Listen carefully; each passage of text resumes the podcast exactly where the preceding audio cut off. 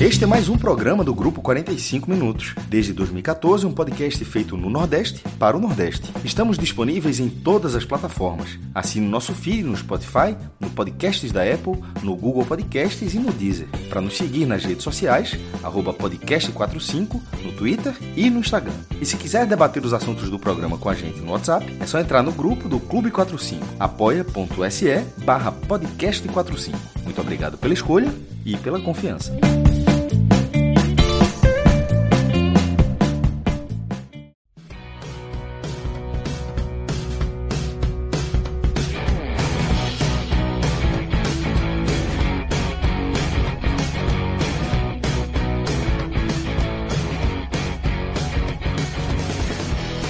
Fala galera, começando mais um telecast especial e esse tá tão especial que eu tô chamando de Mega Cast pela quantidade de jogos que a gente vai analisar e também pela quantidade de gente massa que está participando desse debate. Eu tô falando de Felipe Assis, Vitor Vilar, João de Andrade Neto, Clis Mangama e Rodolfo Moreira e eu, Juliana Lisboa, tô conduzindo aí essa galera. Vitor Aguiar e Rodrigo Carvalho são responsáveis pela técnica. Na nossa pauta de hoje, a gente analisa os jogos do Vitória, do Náutico, do Santa Cruz e vamos falar também sobre resultados importantes, como o do Sampaio Correia e do Jacuipense. Então, jogos aí da Série B e também da Série C. O que você vai ouvir a partir de agora é a gravação da nossa live que aconteceu na Twitch da Copa do Nordeste, uma parceria nossa do Podcast 45 com o Nordeste FC. Então, simbora!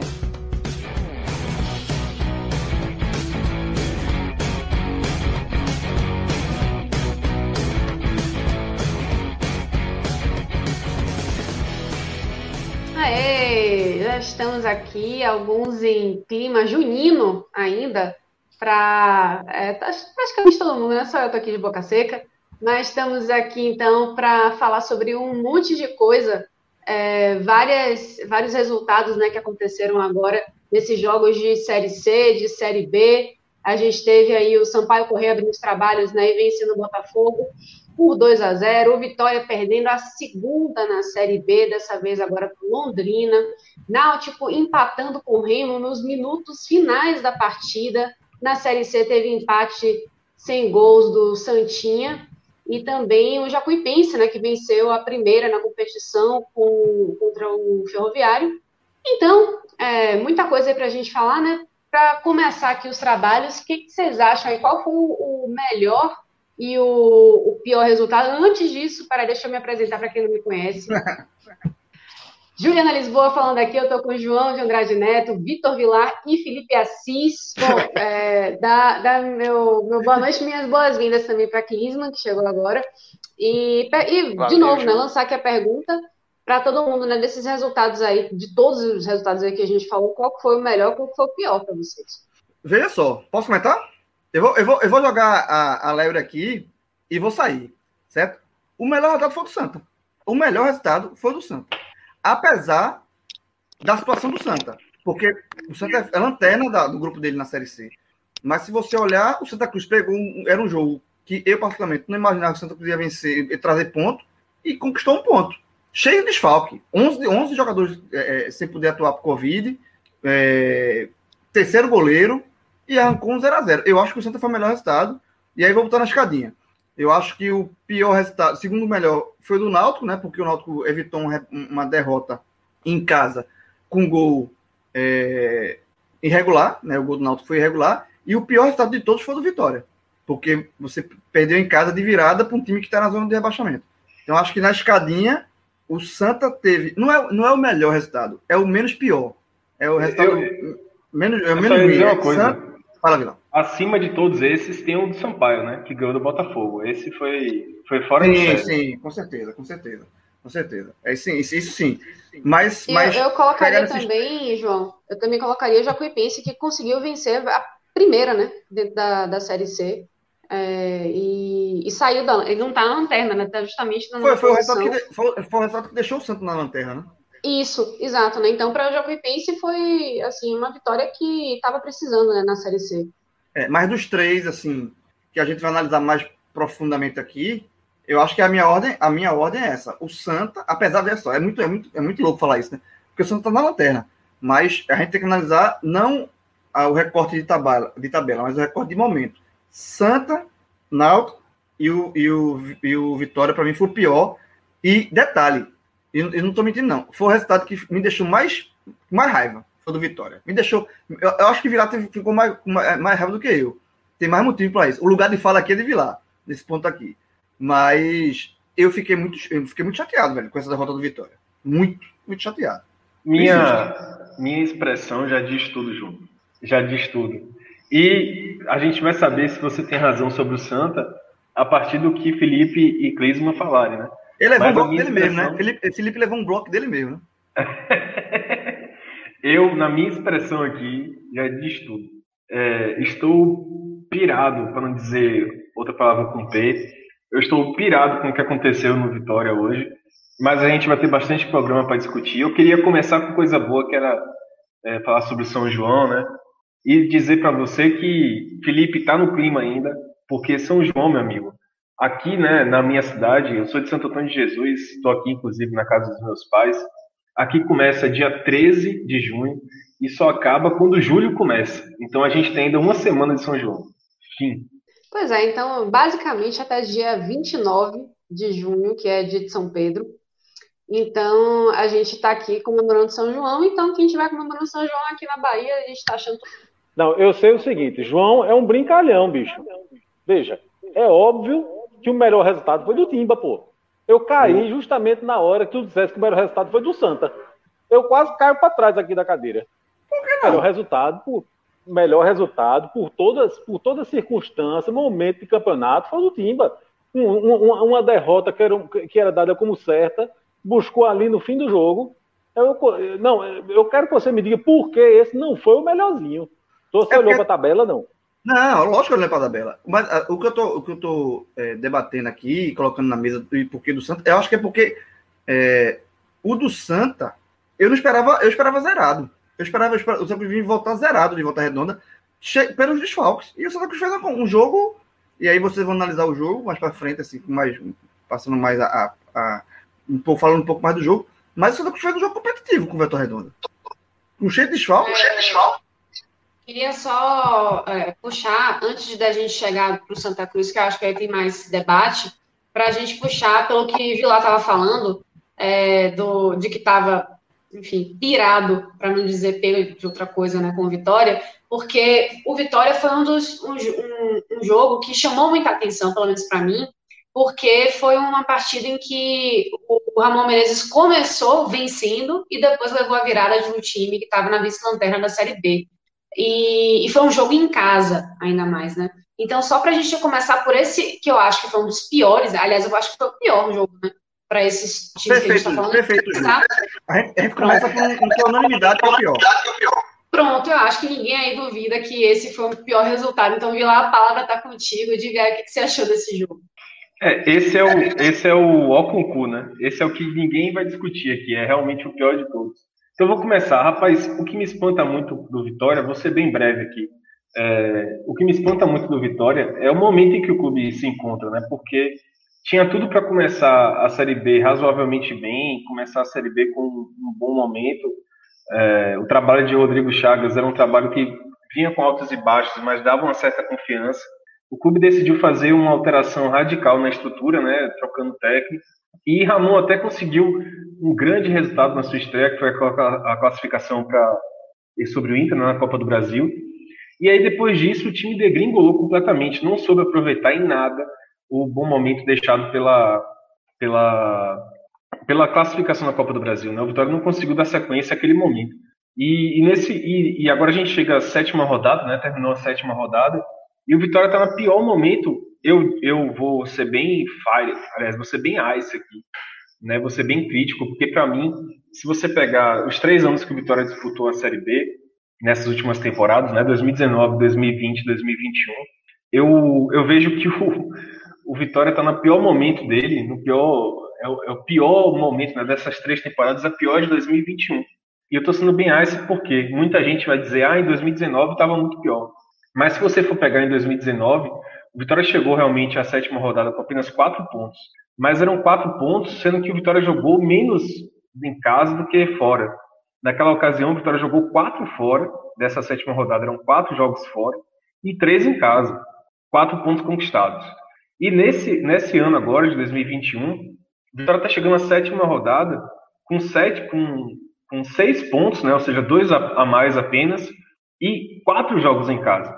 E, ou seja, o Vitória está perdendo muito ponto importante em casa. Se você for considerar aquele, aquele ranking né, que, o, que o podcast sempre faz, de você fazer a obrigação em casa e poder é, recuperar fora, né, poder batalhar fora, o Vitória já está saindo com um déficit muito grande, muito grande de pontuação. Então é bom lembrar que o Vitória, eu acho que é importante dizer assim, ah, a Vitória não está não tá na zona de rebaixamento ainda, está em 16 está com seis pontos, é uma campanha melhor do que 2019, mas, velho, 2019 tinha essa coincidência, o Vitória tinha jogado mais fora de casa do que dentro nessa sétima rodada. Agora o Vitória já está quatro jogos como mandante e ele perdeu ponto. Né? Mais um jogo que ele perde ponto, dessa vez de virada, para um adversário que, como o Ju falou, era vice-lanterna. Então o momento do Vitória preocupa demais. A troca do técnico parecia que ia dar resultado, por conta da classificação do, em cima do Inter. E aí, jogos seguintes, né, nos jogos que vieram depois, a gente não viu esse resultado chegando. A gente viu, na verdade, o trabalho com muitas interrogações, Ramon tentando mudar muito o time.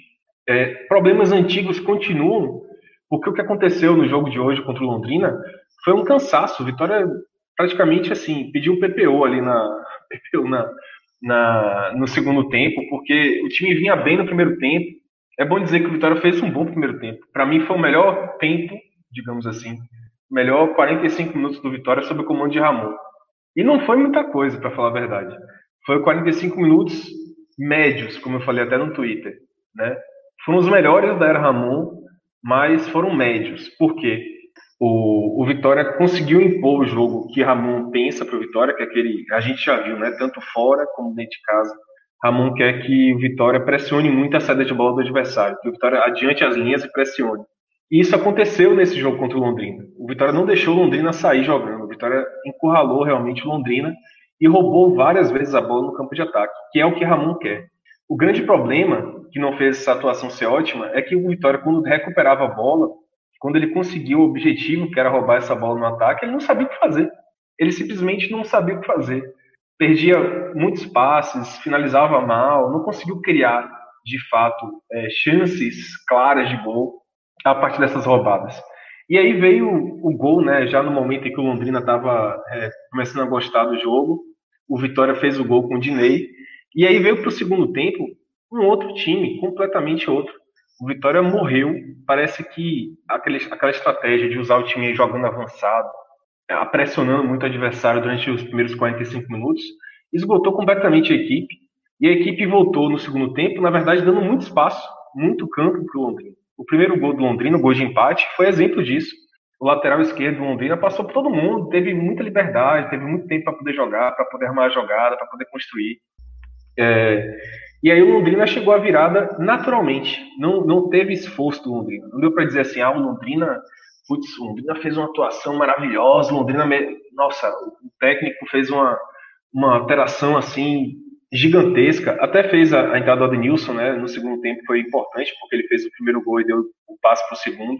Mas o Londrina não mudou muito a postura dele. O, o Londrina estava tentando jogar, tocando bola, tentando sair desde o primeiro tempo. O Vitória que não deixou o Londrina jogar. Aí no segundo tempo, o Londrina simplesmente colocou o jogo dele, que não é um jogo qualificadíssimo, é um time que está é um time que tá com dificuldade na Série B, não tinha vencido ainda. Mas foi suficiente, velho. Aquele joguinho ali foi suficiente para poder virar o jogo. O Vitória não teve resposta, justamente porque era um time morto. Então esse problema do Vitória morrer no segundo tempo, ele já é um problema antigo. É, e a impressão que dá é que o Vitória ele foge dos próprios de corrigir as próprias questões, né? Eu já cansei aqui, velho. Já cansei de falar. Já cansei, não aguento mais falar desse problema físico do Vitória, do Vitória cair no segundo tempo. Isso é irritante. Ninguém aguenta mais falar sobre isso. Aí o Vitória troca de Rodrigo para Ramon, é, Geninho para Bruno Pivete, Pivete para Barroca, não sei o que, não sei o que, não sei o que. E o problema continua, velho, problema físico. Então talvez o Vitória precise de uma limpa muito maior do que simplesmente a cabeça do técnico, né? Trocar o técnico, beleza, pode trocar, mas rever inclusive a comissão técnica, rever essa preparação física do clube, porque é inacreditável como o Vitória cai todo todo segundo tempo é, é um problema recorrente do time e esse tipo de, de coisa acontece. Quando você exige mais do Vitória no primeiro tempo, no segundo tempo ele não consegue entregar nada. E acaba entregando o próprio resultado, né? Acaba tomando a virada. E é isso. É, me Ô, preocupa ô, Vilar, muito. eu, ia, eu ia perguntar assim, do- sobre o Vitória, porque é, eu acho que, primeiro, o Vitória hoje, ele está em 16, ele não está na zona de rebaixamento, mas o CSA tem dois jogos a menos. Então, por pontos perdidos, né, por aproveitamento, o, o Vitória está na zona de rebaixamento. É óbvio que está muito cedo para falar de qualquer coisa, assim. É, mas essa reação tem que vir em algum momento, porque senão vai ficar muito para trás e aí a a remada para um acesso, ela vai ficar é, é, em algum momento ela vai ter que vir, né? Porque o Vitória foi tá ficando muito experiência trás. do- foi experiência dos últimos anos, né? Inclusive. O Vitória ficou naquela, naquela, naquele marasmo. O que eu acho que acontece muito com time grande, assim, né? Time de camisa na Série B, que tá acontecendo também, talvez, com o Santa na Série C, não sei qual a opinião de Felipe e de Clisma, é que assim, você sempre fica naquela expectativa de que em algum momento, tipo o Cruzeiro no ano passado, ah, em algum momento vai acordar e vai brigar pelo acesso. Não, em algum momento o time vai reagir e vai encaixar os resultados. Só que aí o tempo vai passando, vai passando, vai passando, e não vem, meu amigo. Esse- essa alavancada não vem. O que eu acho engraçado é que o Vitória já passou por isso, né? Já passou por isso em 2019 2020. Então, João, eu não acredito mais. Eu acho que, na realidade, até por conta disso que você falou, né? Do aproveitamento do Vitória. E sobre aquilo que eu falei, né? O Vitória está com quatro jogos em casa e não conseguiu somar. É, então, o Vitória só vai ter mais 15 jogos em casa para poder reagir. E, e é um outro time fora de casa. Né? Dentro de casa é onde ele consegue pontuar. Então, eu acho, velho, já vou logo sacramentar aqui com sete rodadas, para passar a bola para você, que é mais um ano brigando pelo rebaixamento, contra o rebaixamento, né? Mais um ano. E eu espero que Felipe e Clisman se segurem aí na Série C para a gente poder fazer podcast e live na, no ano que vem. Ah, Porque, Carlos, você está sendo, você tá sendo muito dramático, jovem. Sete rodadas eu acho que é muito cedo. A, a- porque na a minha pergunta foi, não foi em rebaixamento, foi em relação ao acesso. Eu acho que para acesso, essa, a- o Vitória em algum momento vai ter que reagir. E, e o que eu fico, eu, eu, eu acho que o Vitória perdeu o bonde, um bonde interessante, pode, pode se encaixar ainda e tal, mas acho que ele perdeu um bonde muito bom, que a estreia de Ramon foi de, uma estreia de impacto muito positiva, que eu, eu lembro que você deu uma tweetada muito boa, so- rela- depois daquela vitória do, do Vitória sobre o Inter, que era assim, há quanto tempo o torcedor do Vitória não vibrava com o time, assim, não tinha esse esse esse afastamento que existe do torcedor com o Vitória, não por conta só da não estar indo para o estádio e tal, mas de isso acontece em todos os clubes, quando o time já está tá uma, uma marasmo, o torcedor se afasta. E quando você botou aquela tweetada, que foi aquele primeiro, aquele jogo que deu aquela chama, que disse, porra, porra, é o Vitória, velho. Vamos, vamos lá, vamos ver. E aí, eu acho que aquela chama que foi que Ramon que foi a melhor estreia possível para um treinador, para começar um trabalho. Eu acho que essa chama foi morrendo, morrendo, morrendo, morrendo, e aí voltou para a Parmaceira. Acho que o, o Vitória vai ter que ter, vai ter em algum momento ele vai ter que ter outro impacto, outro para voltar a ter uma chama, sabe? Uma vitória contra um, um time grande, um time que estão lá na parte de cima. É, Mas eu acho que tipo, esse tipo de resultado que o Vitória teve hoje contra o Londrina é um resultado muito ruim, porque eu acho que é um resultado que ele impacta muito mais do que perder três pontos, ele impacta muito nisso que você está falando, de, de- na confiança, né? De, porra, não- não- assim, é, porque o torcedor já está já tá ressabiado de muito tempo. Então, na hora que você, que o Vitória tem um jogo que é para ganhar, porque o, o Londrina fez um jogo contra o Náutico no meio de semana, eu, eu vi o jogo, eu achei o Londrina fraquíssimo. O, Vitória, o, Londrina jogou muito contra o Náutico no limite dele, ele competiu. Mas mesmo no limite dele, eu vi o Londrina. Você vê que o Londrina não vai brigar por muita coisa. Na hora que o Vitória pega esse jogo e, e- perde de virada, eu acho que mais do que os três pontos, dá um impacto com relação à confiança. Tipo assim, porra, como é que esse time vai brigar por alguma coisa se o time não, não perde um jogo desse? Entendeu? É isso que eu tô dizendo. Eu acho que é, é um. Mas eu acho que para brigar contra o rebaixamento, apesar do que o Vitória hoje, por pontos perdidos, estaria na zona de rebaixamento, eu acho que está muito cedo. É, Mas o Vitória é um time que realmente ele precisa encontrar. Porque senão vai ficar muito para trás. Ô, João, eu, eu lembro que é, ao final da Série B do ano passado, quer dizer, que foi esse ano, né, mas da temporada passada, e né, fazer uma projeção, né, de 2021, nos guias aqui que a gente faz e tal, eu comentei que o que eu achava que o Vitória é, poderia fazer esse ano para melhorar um pouco a situação era dar um passo, sabe? Não é, não é tipo assim, eu não sei se o Vitória está pronto realmente, sendo bem honesto aqui, eu não sei se o Vitória está pronto para poder brigar para subir. Eu acho que é, esse momento não, não chegou ainda para o Vitória. Não, não dá, velho, para você imaginar que um time que brigou dois anos para não cair, da noite para o dia, de uma hora para outra, sem nenhuma, nenhuma, nenhum indício, assim, prático mesmo, sabe? De uma boa temporada na Copa do Nordeste, de, um, de uma boa campanha no próprio estadual, ou de uma melhora financeira, ou de uma melhora técnica, não sei, sem nenhum indício, administrativa, né? Alguma coisa tinha que mudar. O Vitória não mudou nada. Então, um time é, que brigou dois anos para não cair, que mantém o mesmo cenário, que nada mudou, que continua na mesma coisa. Eu acho que a única, é, é, a única coisa que você não pode acreditar é que o Vitória vai brigar para subir no ano seguinte a, a duas temporadas ruins como essa, sem mudar nada. E aí, eu lembro que eu falei que para o Vitória já bastava dar um passo. Quer dizer, se o Vitória fizer uma campanha de meio de tabela em 2021, é, mas um meio de tabela assim, projetando muito no futuro, né, revelando bons jogadores, por exemplo, colocando o Eduardo para jogar, Samuel para jogar, Pedrinho para jogar, David para jogar, resgatando a coisa da base do Vitória, economizando dinheiro, que é muito importante também, né, economizando dinheiro sem contratar muitos jogadores de nome, né, sem, sem rescindir toda hora com o jogador, rescindir com o técnico. Isso já seria tranquilo para o Vitória, já seria um passo importante. Eu acho que 2021 devia ser, inclusive, um ano para isso, para poder arrumar casa. Né? Fazer uma campanha de meio de tabela mesmo, se contentar com isso, entender que esse é o momento do Vitória, o Vitória não está pronto para ligar para subir ainda.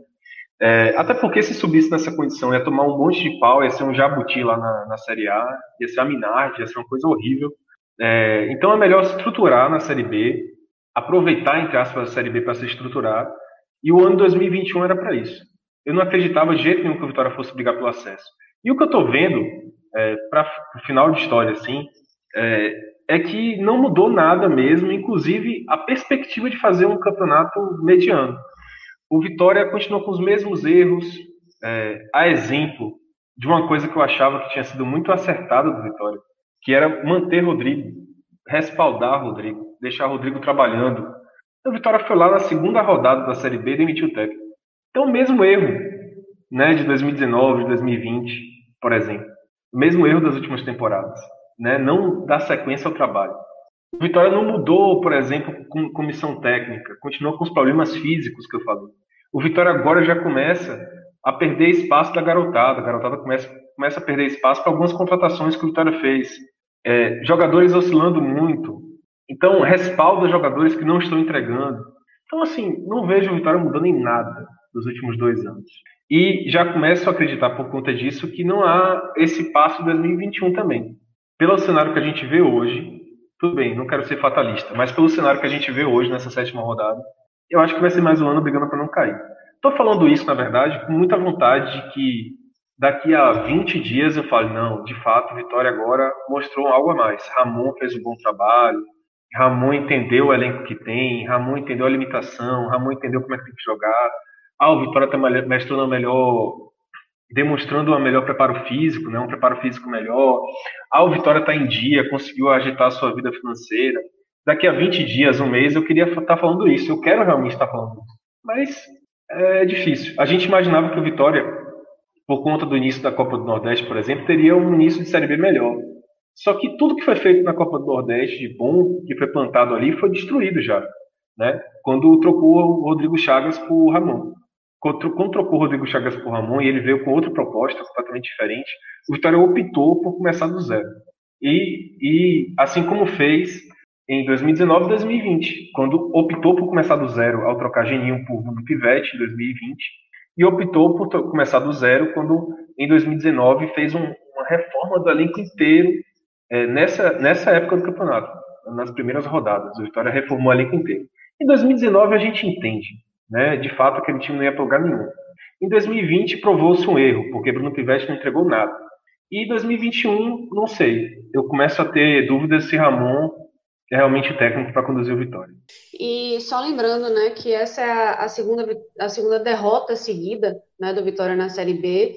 E, e um, um, problema muito grave, né, que a gente vem, vem assistindo no Vitória já há bastante tempo, né, algumas temporadas, é realmente essa questão física que não melhora, né, os jogadores caem muito de rendimento no segundo tempo, vão para o DM, se machucam, Deus sabe quanto tempo eles vão levar para se recuperar, se é que se recuperam, e ficam indo e voltando várias vezes. É algo que a gente vê no Vitória com uma frequência muito grande. Então, é, eu acho que o Vitória tem um plantel jovem e com talentos que podem ser é, colocados à prova e responder à altura. Eu acho que o, o Vitória tem no seu elenco jogadores jovens que podem fazer a diferença. E, assim, se você comparar com outros times que estão também na Série B que não tem esse mesmo número de jogadores, se eles vão ser utilizados né, no, na sequência desse trabalho de Ramu, é outra história. Mas eu acho que o Vitória tem um potencial aí que outros, outros times não, não têm, que é o de revelar jogadores, jogadores bons. Então, eu acho que nesse quesito, pelo menos, o, o Vitória pode ter o que demonstrar ao longo de mais algumas rodadas, se essas outras questões aí que a gente falou de extracampo não, não se resolvam. Mas. Ô, Ju, vamos. Ju, Oi, diga aí. Só para é, falar um pouco para João aqui. Por exemplo, o Náutico brigou para não cair ano passado também, né? Mas o Náutico teve um. Quando eu falo assim, ah, um, fôlego novo, né? Uma novidade, foi o que o Náutico fez, por exemplo. O Náutico respaldou o trabalho de Hélio. O trabalho de Hélio encaixou durante o estadual o Náutico fez um estadual muito seguro, deu bons indícios de que poderia fazer uma boa Série B. É, teve tempo para treinar também, né? A gente, tem, a gente lembra isso o tempo todo, né? Porque o Náutico se concentrou no Pernambucano, teve muito tempo para trabalhar e o resultado está aí. Esse é o fato novo, né? A, a, o sucesso de Hélio é o fato novo que está impulsionando o Náutico. O Vitória não teve, entendeu? O Vitória não é, teve essa o, coisa. O, a minha comparação, pega essa comparação do Náutico com o Vitória, ano passado, quando começou a Série B, eu lembro que eu tuitei muito isso, assim, é, no primeiro jogo, assim. O Náutico perdeu um jogo é, pro, pro Havaí, ou pro Figueirense. É, Figueirense. E aí, é, eu, eu disse assim, ó, esse time, tá muito claro que ele não tem elenco para brigar pro processo. O Náutico não tem elenco. É, se o, é, é, é, é ano pro Náutico ficar ali em décimo meio tabela e agradeça. O, naquele momento, no início, na sexta rodada, no, assim, se tinha claramente que o Náutico não tinha time para subir, mas ao mesmo tempo o, o, o, risco de queda ainda passava, era, era muito alarmista. Né? Eu não sei se, se esse Vitória a gente olha assim e vê, né, realmente não tem time para subir, e se ao mesmo tempo olhar agora, como a gente olhava no passado, se vê o Vitória com risco de cair, já, se sou alarmista ou não. Porque eu acho que esse Vitória, só para concluir as comparações, eu acho que esse Vitória é melhor do que o Náutico do ano passado, de início. O elenco que no Vitória tem para disputar a competição é melhor do que o Náutico tinha no passado. Então, é, eu acho que, que o, o Vitória vai ter que fazer muita cagada para realmente fazer um campeonato de, de, de, zona de rebaixamento. Sabe? Agora, se ele vai ter força para brigar por algo além, eu não sei, e tá ficando. E, e, e, e essa reação vai ter que vir. Eu, eu, eu acho que tá muito. O Vitória tá muito empacado. Sabe? Ele vai ter que. Essa reação, eu não sei se o Vitória vai ter força para isso, para uma reação maior. Mas eu ainda acho, apesar do Vitória hoje, por pontos perdidos, estar na zona de rebaixamento, eu acho que talvez seja alarmista pensar em zona de rebaixamento. Algo que talvez a gente, essa, esse mesmo análise a gente jogue para o Santa, né? Quando a gente for falar agora do Santa, é, se, é, é, a mesma coisa, é, traçando um, paralelo, guardando as suas devidas proporções, é o Santa para se classificar está ficando muito, muito, muito distante. Uma hora, você, se o Santa Cruz querer, é, vai querer reagir para se classificar, ele vai ter que ter essa, essa reação. E essa reação está ficando muito distante. Agora, o, o, o medo hoje é o quê? Rebaixamento e falar de rebaixamento é fatalista ou é algo, algo é, mais palpável? Eu acho que na comparação Santa e Vitória, se ah, para apostar, eu acho que o Santa Cruz tem mais risco de cair para a Série D do que o, o Vitória tem para a Série C, sabe? E eu acho que o Vitória tem mais chance, mesmo sendo difícil, de brigar por acesso do que o Santa hoje. Porque eu acho que o Santa hoje, e a gente vai, Felipe e, e Clima vão comentar aí, o Santa hoje é um, um cenário bem caótico. Apesar de, que, repito, neste sábado aqui, nessa live que a gente está fazendo, eu acho que dos três, o resultado menos ruim, e aí Felipe discordou, discordou assim, da minha opinião, mas eu acho que o menos ruim foi o Santa, porque por conta de, da perspectiva que se tinha antes do jogo. Eu não imaginava que o Santa Cruz pontuava contra o Volta Redonda de jeito nenhum. De jeito nenhum. Eu acho que o Santa Cruz, sendo bem, bem sincero, é, eu acho que era jogo que o Santa Cruz vinha derrotado. E o Santa Cruz empatou, a, então... Ari Toledo hoje veio cheio de graça, não foi? Ô, é... João, é, eu acho que você foi é, muito feliz nessa comparação aí, porque eu acho que essa, essa questão da, da gente ver reação né, nessas duas equipes nesse momento agora do, do campeonato é muito, é muito importante mesmo, né? Primeiro, para você dar uma resposta que você ainda está vivo, e segundo também para a torcida, né? Que já fica aquela sensação de, de engasgo, né? O, a do Vitória porque estava muito tempo já brigando para não cair. E a do Santa porque ficou com aquele quase, né, do ano passado e que não, agora essa, dessa vez vai. E, está emperrado, né? Então, passar aí para os meninos, né, para Clisman e para Felipe, é, qual que ficou essa sensação desse jogo e assim comparar um pouco com o momento, né, que o Santa está vivendo agora no, na Série C. Bora. Antes de, antes de mais nada, muito obrigado pelo menino, viu? É, não, ela, ela, falou, ela falou pra ela mim falou, que pra Clisma, não, né? Ela falou pra Clisma, não falou pra tu não, porra. Hoje. Não, ela, ela falou pra mim, aí Clisma entrou de, de, de, de, gaiato aí na história. Peraí, Felipe. Olha, veja bem, primeiro eu queria dizer, nosso amigo Vitor, rapaz, ele tá, Vitor Vilar, ele tá arretado aí da vida. Mas veja, tudo na vida depende de, de uma coisa chamada perspectiva, né? Exemplo, João acha que a lataria dele tá estragada, ele olha pra Clisma, fica feliz, né? Por quê? É, ele é 30 anos mais velho, ah. parece ser 5 anos mais velho. Então, ele está bem. Depende da perspectiva. Rapaz. Então, o que eu tenho para lhe dizer é. Ô, Juliana. O que eu tenho para lhe dizer, companheiro, é. Meu amigo. É, é, meninos, é, exatamente. Ah, Benjamin Banta, porra. Benjamin Banta. Olha, veja bem. Queria eu, Vila, queria eu. Eu assino aqui o documento, eu vou buscar, sabe, em Marte. Eu queria eu estar no seu lugar, companheiro. Então, né, queria eu que o Santa Cruz tivesse com o problema que o Vitória está hoje. Né?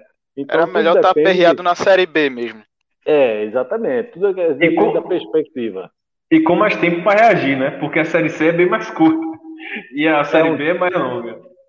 É um Exatamente. tiro bem mais curto, companheiro. Não, porque, porque Vilar falou o seguinte: que ficava sempre esperando, sempre esperando, que vai melhorar, na próxima melhora na próxima melhora. Ah, é, tem técnico novo, vai melhorar. Ah, tem uma estreia, vai melhorar. Ah, tem um esquema novo, vai melhorar, vai melhorar, vai melhorar. E essa desgraça dessa melhora não chega.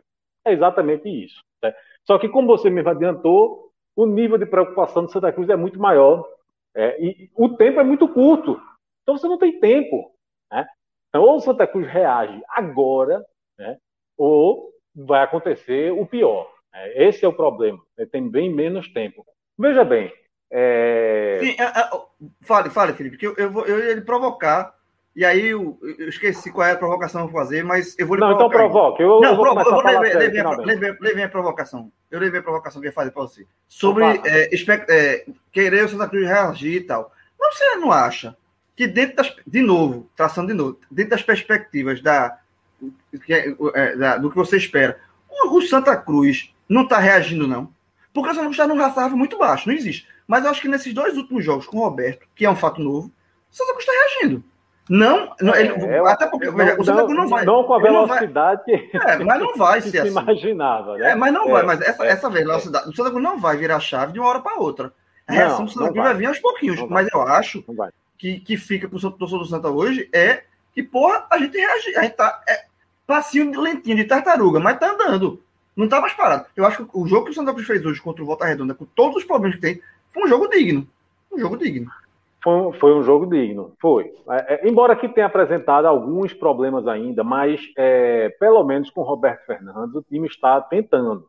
Né? Foi o que aconteceu no jogo passado contra o Jacuipense. E por sinal, Jacuipense, não me lasque não, Jacuipense, foi ganhar o jogo do Ferroviário. Em outros tempos, era para eu estar comemorando aqui. Eita, segurou o ferroviário. Segura, fica aqui, não sai não, fica aqui. Mas não, a desgraça vai lá e ganha do, do ferroviário. Né? E aí o Santa Cruz fica ali na lanterna e muito. Né? É, mas veja, João, a evolução é a mesma que continuou. A evolução, a, a evolução começou no jogo contra a Jacuipense. Né? E até o Fred disse aqui que, que a gente estava sendo fire, não sei o que, não sei o que. É, na verdade, Mas porque Fred, Fred, Fred não, não viu na evolução no jogo? Eu vi.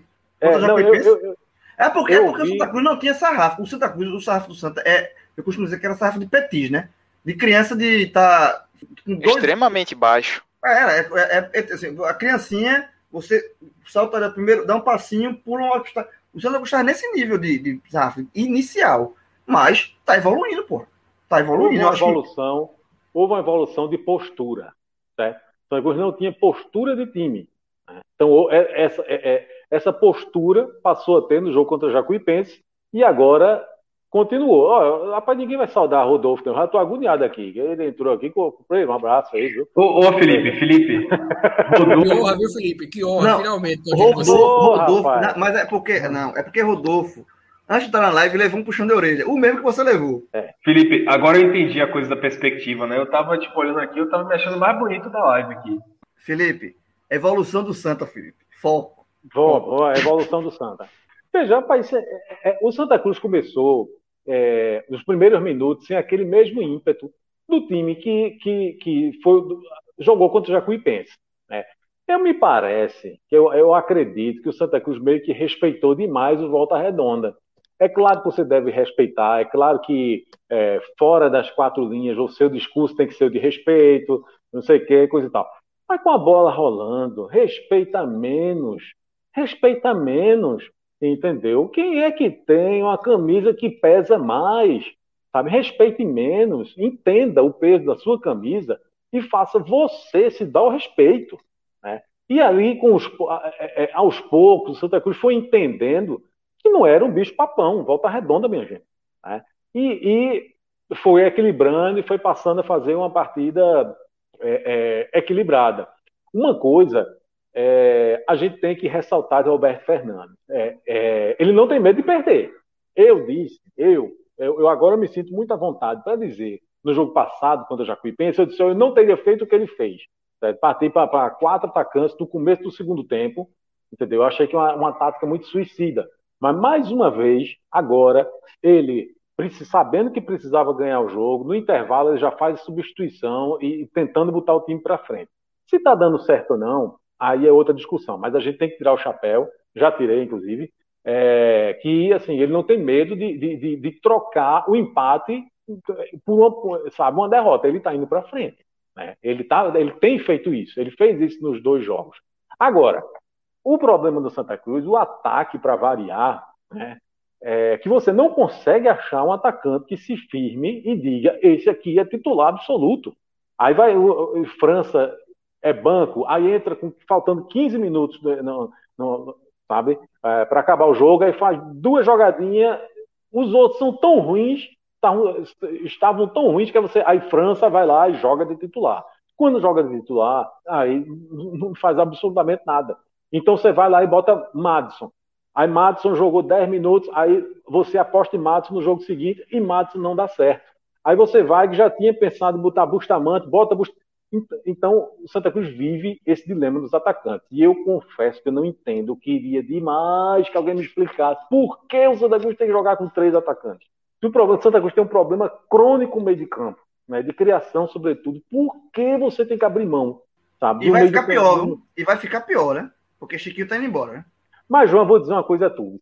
É, tem uma piada, João, que isso é. Isso aqui, minha gente, perdão a vocês, tá? vou usar uma piada do tempo de João, que não tem nada a ver com a gente. Né? Essa é do, tempo de João. Quando o cara estava dizendo assim, ó, oh, pessoal, eu vou embora, não sei o que, você dizia assim, quer um passe? Não é isso? Isso é do tempo de João. Veja que ninguém conhece essa. Felipe, veja só. Castiga, viu? Castiga, viu? Agora, é, é, oh, é, oh, eu tô falando. Chique, é, chique, é o, homem, o homem foi embora. Não, em primeiro lugar, chama atenção. Me Parece letra atenção. de música, né? É. É, pois é. Olha, me chamou a atenção a tristeza de Chiquinho. Olha, eu vou dizer uma coisa, quase caiu uma lágrima aqui. Vocês perceberam a tristeza de Chiquinho anunciando a saída do Santa Cruz. João, vou dizer uma coisa a tu. O Chiquinho, de dois meses atrás, esse, esse é, é, é, era confusão. Se, se, aquele Chiquinho de dois meses atrás vai, vai embora, era uma confusão desgraçada, um chororô que, que você não tem ideia. O Chiquinho que está jogando, sinceramente, não faz muita falta, não. Certo? Agora, aí, claro. Mas um, um, ponto, mas um ponto que eu acho é, eu concordo que ele caiu Chico em de rendimento. Agora, e até não, por disso, ele não, caiu. Mas eu, eu sou muito contra, e aí é, Clima pode dar a opinião dele. É, é um debate à parte aqui do Santa, né? É porque ele entrou em campo sabendo que seria o último jogo dele, porque ele estava negociado para jogar na Arábia. Eu não colocaria para jogar. Porque assim, bicho, ele não tá com a cabeça mais no Santa. Ele já foi negociado, ele já tá indo embora. Então, tipo, numa dividida, ele, ele não vai botar, ele não vai jogar 100%. Porque ele já tá, ele não tá com a cabeça do Santa. Ele, o Santa não é mais o clube dele. Isso vale pro Santa, isso vale pro Náutico, isso vale pro Vitória. Isso vale pra, na, eu, minha visão é essa. Se o cara tá negociado, por mais, por mais, mais, mais importante que ele seja, ó, velho, tchau, abraço, obrigado, tchau, boa sorte. Não tem que colocar para jogar, porra. Não tem que colocar é para porque... jogar. É, eu sei, eu entendo demais. Você tá certo. Agora é porque, assim, faz o seguinte: não bote, não, vamos escalar o substituto. é não, bronca, e tem a bronca também, porque é bronca. Nesse jogo, além, eu até que concordo com o João também nessa postura de que Chiquinho, por já estar tá negociado com outro clube, já não relacionaria para esse jogo. Mas aí você pega o Santa Cruz com 11 desfalques, o meia que seria ou parceiro dele ou o substituto imediato, Rondinelli, é, fora do Covid. É, é, é verdade, tem isso E aí, sem essas opções, vamos dizer, um outro meia também que poderia jogar ali, João Cardoso, com Covid. Ou seja, sem um jogador de criação, querendo ou não, Chiquinho era a peça que tinha ali, ia acabar perdendo, senão não ia ter outro armador. Era o jeito. Colocava Chiquinho mesmo. Mas assim, eu acho que ele, claro, ele vinha jogando mal, vinha sumido como vem nas últimas partidas dele nesse começo de Série C e também na reta final do Pernambucano, mas eu ainda acho que não destoou tanto com relação ao nível que ele já vinha apresentando. Mas vai fazer falta ou não vai? Para mim vai. Eu acho que vai fazer falta sim. Ô, Clisman, é, até para jogar um pouquinho mais de lenha na fogueira aí, nesse, nessa questão dele, tudo bem que, ok, ele, realmente caiu um pouco de rendimento, isso já foi debatido aqui, é, duas coisas né, que eu tenho para pontuar. Será que essa queda de rendimento dele já era por saber que ele já estava sendo negociado, já estava pensando mais é, na Arábia do que no Santa Cruz? E segundo, ele era uma liderança também, né? Era um dos caras mais experientes, né? Então, não ter um cara com esse, esse espírito de liderança dele pode pesar também, né? Não, com certeza, Ju. É, eu vejo assim, essa queda de rendimento de Chiquinho já é um pouco mais antiga mesmo, até como o Felipe havia destacado. Ainda não tinha essa, pelo menos assim, que tenha chegado até a gente essa possibilidade de Chiquinho sair para ou para uma série B, que isso desde que acabou a última temporada já vinha com essas conversas. Ah, Chiquinho tem proposta de série B, é, pode sair do Santa pelo que ele mostrou, mas nunca chegou alguma coisa realmente concreta ao Santa Cruz para realmente é, o jogador sair. Então essa de agora, acho que já nas últimas duas semanas que surgiram essas conversas, e aí realmente apresentou a proposta com um valor financeiro muito acima do que o Santa Cruz pode pagar, e aí o Chiquinho foi.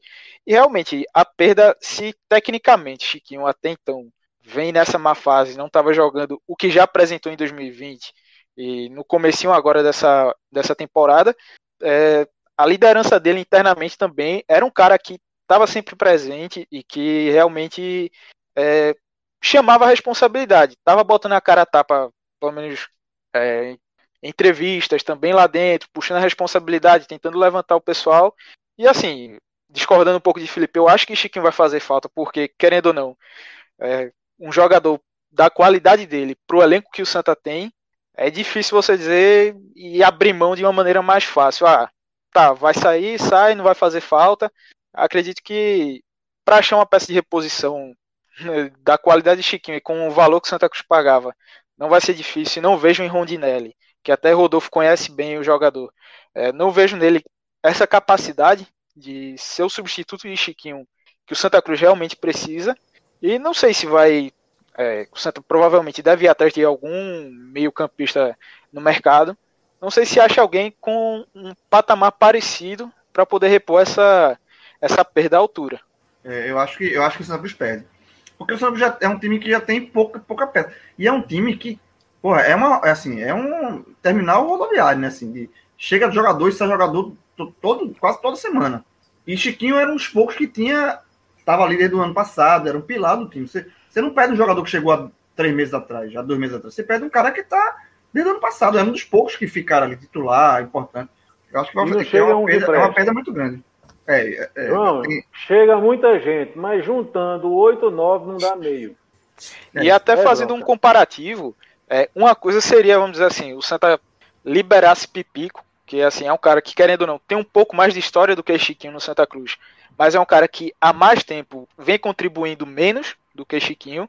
Então, são situações assim diferentes, que apesar de ser um cara que tem mais história, mas vem contribuindo muito menos, já está assumido aí vários jogos sem fazer gol, vem se recuperando de lesão. Então, o cara que se saísse, apesar de todo o peso que ele tem é, dentro do clube, acho que não seria algo tão sentido assim. Mas Chiquinho não. Chiquinho, mesmo com tendo chegado ano passado, teve um, uma trajetória bem bacana, assim, em questão de números, também de boas atuações. Então, é uma perda que não tem como. Acho que o Santa Cruz não consegue reparar nessa temporada, não. Olha só, para a gente continuar aqui com o Santa, é, acho que vale fazer uma pergunta aí que, que acho que foi até João né, que fez para Vilar em relação à vitória. Qual é o objetivo do, do Santa nessa temporada, né? Ainda é Série B? Dá para pensar em Série B ainda? É não cair para a Série D? Qual é... qual é o objetivo do Santa? O objetivo do Santa Cruz é ver se, se ele acha a porta do milagre, né? porque está difícil. Sabe? É, fazer, é, é o chamado fazer uma graça. Faça uma graça, meu amigo, uma, uma. Faça uma graça. Ganhe dois jogos, empate três, depois ganhe um, empate quatro, pronto, evita a queda. Isso. Ô, pronto, ô, se Felipe, fizer isso. Eu tava falando sobre, rapidinho, eu tava falando sobre a vitória de ter um fato novo esse ano, né? Ter buscado um fato novo. O Santa teve um fato novo que foi a troca da diretoria. E em vez disso ser algo positivo, derrubou completamente o time, né? É um time que brigou para subir no passado e esse ano tá aí, né? Tentando responder até hoje. É, é, é veja, é um problema muito sério que para a gente falar isso, é, é falar assim, é, é, dedicar a atenção que esse tema que você acabou de levantar merece, a gente teria que gravar um, um programa para falar só sobre isso, tá? Mas assim, tentando resumir sabe, o, o, máximo possível isso, e eu acho, eu já tenho falado isso muitas vezes, e é sempre importante a gente falar, é, é eu não sei se é possível as pessoas que comandam, comandam um clube de futebol deixarem as vaidades de lado. Eu não sei se as pessoas têm, sabe, uma paixão verdadeira pelo clube que atualmente dirigem ou que um dia dirigiram, que faça essas pessoas darem um passo para trás, sabe? recuar e é, tomar um chá de humildade. Sabe? Eu acho que cabe à atual diretoria do Santa Cruz, cabe ao atual presidente do Santa Cruz abrir as portas e, é, do clube e, mais do que estar disponível e, e estar aberto à ajuda de pessoas que um dia dirigiram Santa Cruz, Acho que, acho que a atual diretoria precisa pedir, sabe? Precisa uh, uh, urgentemente pedir socorro.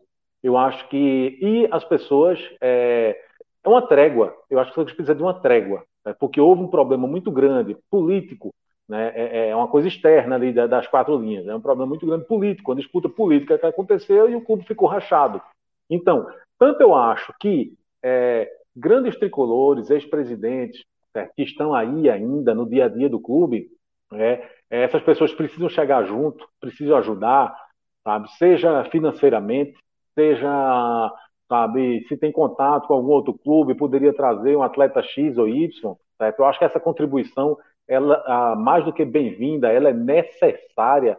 É, cabe também ao atual presidente, à atual diretoria, abrir as portas, não criar nenhuma barreira, certo? E assim, vamos fazer um pacto, Vamos fazer um pacto. Esquece o ano de 2021. É como se essa gestão começasse, deixa, vamos fazer de conta que essa gestão começa em 2022, mas vamos fazer um pacto para livrar o time do rebaixamento, né? porque seria uma, mais uma tragédia na história do clube. Né? E mesmo quem for, quem pensa em derrotar a atual diretoria no futuro, na, na, na urna, é muito melhor, é muito mais saudável para ele receber o clube numa divisão acima. Né? É, é, da Série B, na, uma divisão acima da Série C, que dirá se receber um, um, um clube numa divisão abaixo da Série C. Então, se está em jogo, se essas pessoas que um dia foram presidentes do Santa Cruz, diretores, com voto do torcedor, fazendo juras de, de, de amor ao clube, vocês são realmente torcedores de Santa Cruz? O que vocês sentem pelo Santa Cruz é realmente amor, é paixão, está acima de vaidade, está acima de, de qualquer coisa pessoal? Então, é, é, é, é, dá, dá, o braço, sabe? Estende a mão. É, vamos, vamos, vamos é, criar um pacto para tentar socorrer o Santa Cruz. Depois você fala de política. E se faz um, um pacto. E, e, e, sabe? E precisa disso. Né? Mas, enfim, companheiro, o tema realmente é muito longo. Eu estou tentando resumir aqui, é o resumo do resumo. Tá?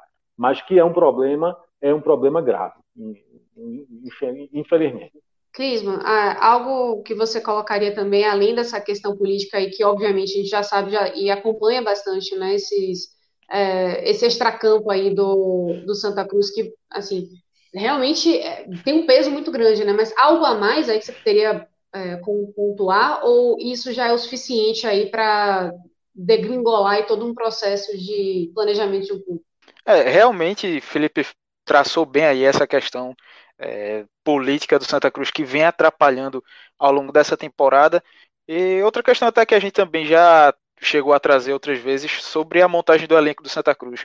É algo que segue cobrando seu preço até o momento e vai cobrar até o fim da temporada. Santa Cruz trouxe vários jogadores assim que a gente viu com que não se encaixavam, pelo menos no, no modelo de jogo que o primeiro técnico, João Brigatti, tinha como proposta.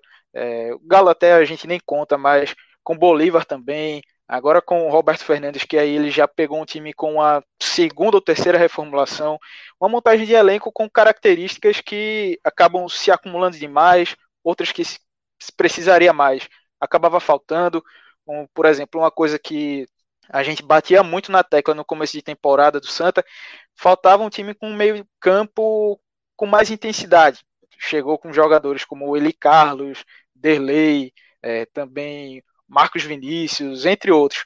É uma questão que o Santa agora começou a resolver, vamos dizer assim, que aí trouxe o Vitinho, que é um jogador que dá um pouco mais dessa intensidade na marcação. É, aparentemente é, melhorou um pouco a lateral direita com o Eriton, que assim, o sarrafo para comparar com os outros que atuaram na lateral direita é também baixíssimo, mas querendo ou não, o Eriton já vem, na minha visão, apresentando um pouco mais do que apresentaram entre Augusto Potiguar, Digão, entre outros nomes que ali atuaram. Então, assim, algo que o Roberto Fernandes vai ter que quebrar a cabeça com as peças que tem em mãos, o que ele vai. É, ele vai querer fazer até pedir ainda. Ele vai querer fazer uma reforma, outra reformulação, não é? É, Roberto, é capaz Roberto, de ainda chegar, Roberto mas. não vai chegar e trabalhar com esse elenco, não. Ele vai trazer o dele. Fato. É, com certeza. Deve chegar mais gente aí. Não, assim, não sei estimar quantas peças mais ou menos.